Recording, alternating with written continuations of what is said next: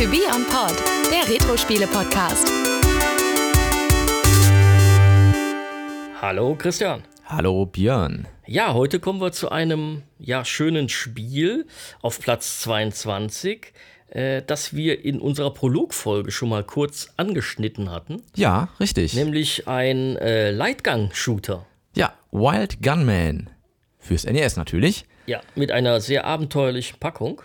äh, Ja. Sehr pixelig. Ich finde Da- das, ich find das so witzig. Es gibt ja manche NES-Spiele, ähm, da sind die vorne auf der Packung die äh, Figuren pixeliger als im Spiel selbst. Ja, da muss man aber zu sagen, es gibt verschiedene Designs. Und Ja. zwar ähm, das, was wir jetzt hier vornehmlich gefunden haben, ist dieses genau, wo die Schrift so schräg äh, ist, ist trotzdem schwarzes, äh, also schwarze Packung mit dem schwarzen Rand und so. Ja, dieses typische NES. Äh, Ja, das ist äh, aber nicht Packung. diese, ähm, komme jetzt nicht auf den Namen, diese, wo das gezeichnet ist und die so ein bisschen kleiner ist, die Ja. Verpackung. Ähm, da gab es das aber auch. Da Ja. war das, es gab nicht, die, die kannte ich auch, da war das quasi gezeichnet als Comicfigur vorne Ja. drauf. So, und äh, genau, und dann gibt es noch die Variante mit diesem Pixel.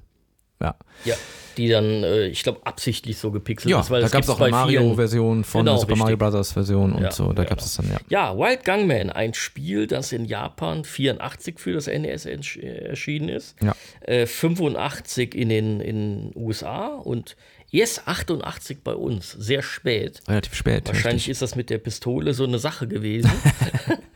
Ja, das kann durchaus sein. Aber wobei, wir wissen ja auch, äh, manchmal ist es gar nicht so unüblich, dass es schon mal ein paar Jährchen braucht, bis es Das werden wir jetzt auch noch im Laufe unserer äh, Adventskalenderei hier feststellen, dass es viele Spiele gibt, die deutlich später erschienen sind. Ja, richtig.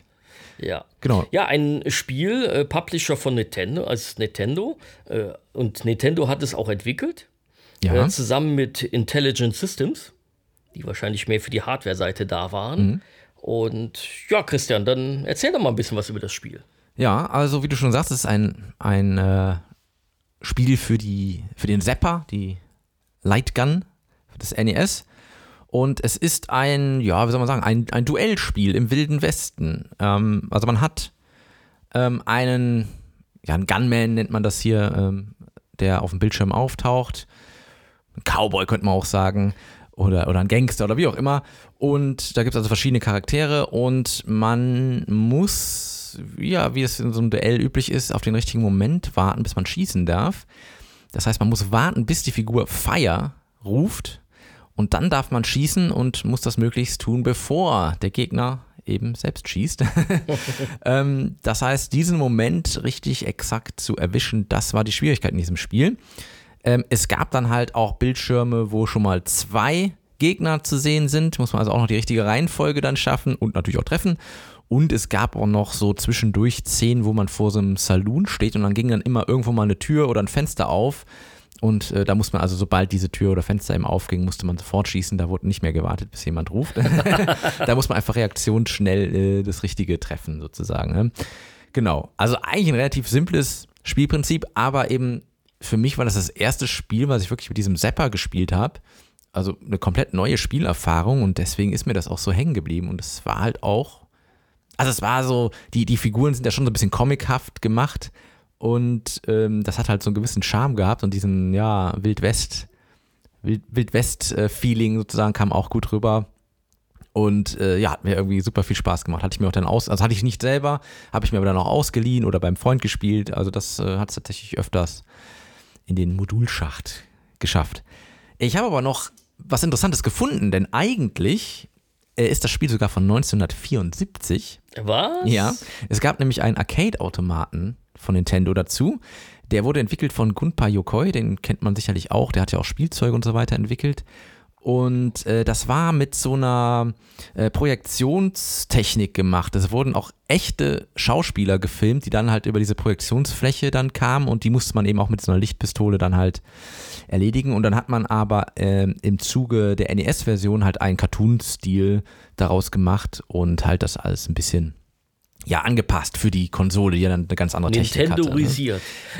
Richtig, aber wie gesagt, es ist natürlich, also der Original-Arcade-Automat ist auch von Nintendo. Deswegen fand ich es interessant, Ja. dass man da mit äh, echten Menschen quasi, die gefilmt wurden, da äh, gearbeitet hat. Das passt ja eigentlich gar nicht so zu Nintendo. Ja, gut, das war aber die Anfangszeit. Ja, ich wollte gerade sagen, das Image 74 wurde ja nach und nach Ja, erst aufgebaut. Genau, 74 war natürlich eine ganz andere Zeit. Im Unternehmen auch, ja, genau.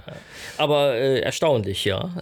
Genau, ja, aber ansonsten, ich glaube, das ist ein Spiel, was man durchaus auch kennen könnte. Es gab es dann auch später auf der Wii nochmal, in der Virtual Console und da hat man dann natürlich dann mit der Wii Remote spielen können. Ja. Ähm, also daher könnte man das auch noch kennen und ja, ich glaube, da stolpert man über dieses Spiel durchaus öfters, wenn man sich mit dem NES beschäftigt.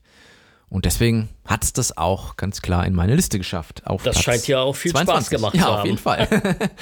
Sehr schönes Spiel. Und ich weiß auch noch übrigens, das kann ich auch noch kurz erzählen, der Kumpel, der das da damals hatte, hat das auch zu Weihnachten bekommen mit der Konsole, hatte aber den Zapper nicht, weil die Verpackung war auch da, glaube ich, komplett auf Englisch und die Eltern haben das dann auch nicht richtig verstanden, dass man da noch Zubehör für brauchte.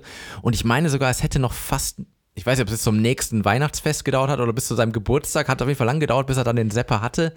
Und wir waren alle schon so heiß darauf, dieses Spiel endlich spielen zu können. Und dann war es endlich soweit, ja, und dann haben wir da echt Stunden mit verbracht. Also ein sehr schönes Spiel auf jeden Fall. Verrückt, ja. Ja. Heute hat man ja immer noch Ausweich Ausweichmöglichkeiten. Ja, ja, richtig. Dass man mit, mit was anderem spielen kann, aber ja, schon, schon äh, lustig. Ja, auf jeden Ja. Fall. Ja, also das für Ja. heute. Das war Platz 22, ja, und morgen? Morgen geht's weiter. Morgen geht's weiter. 21 selbstverständlich. Bis dahin. Tschüss.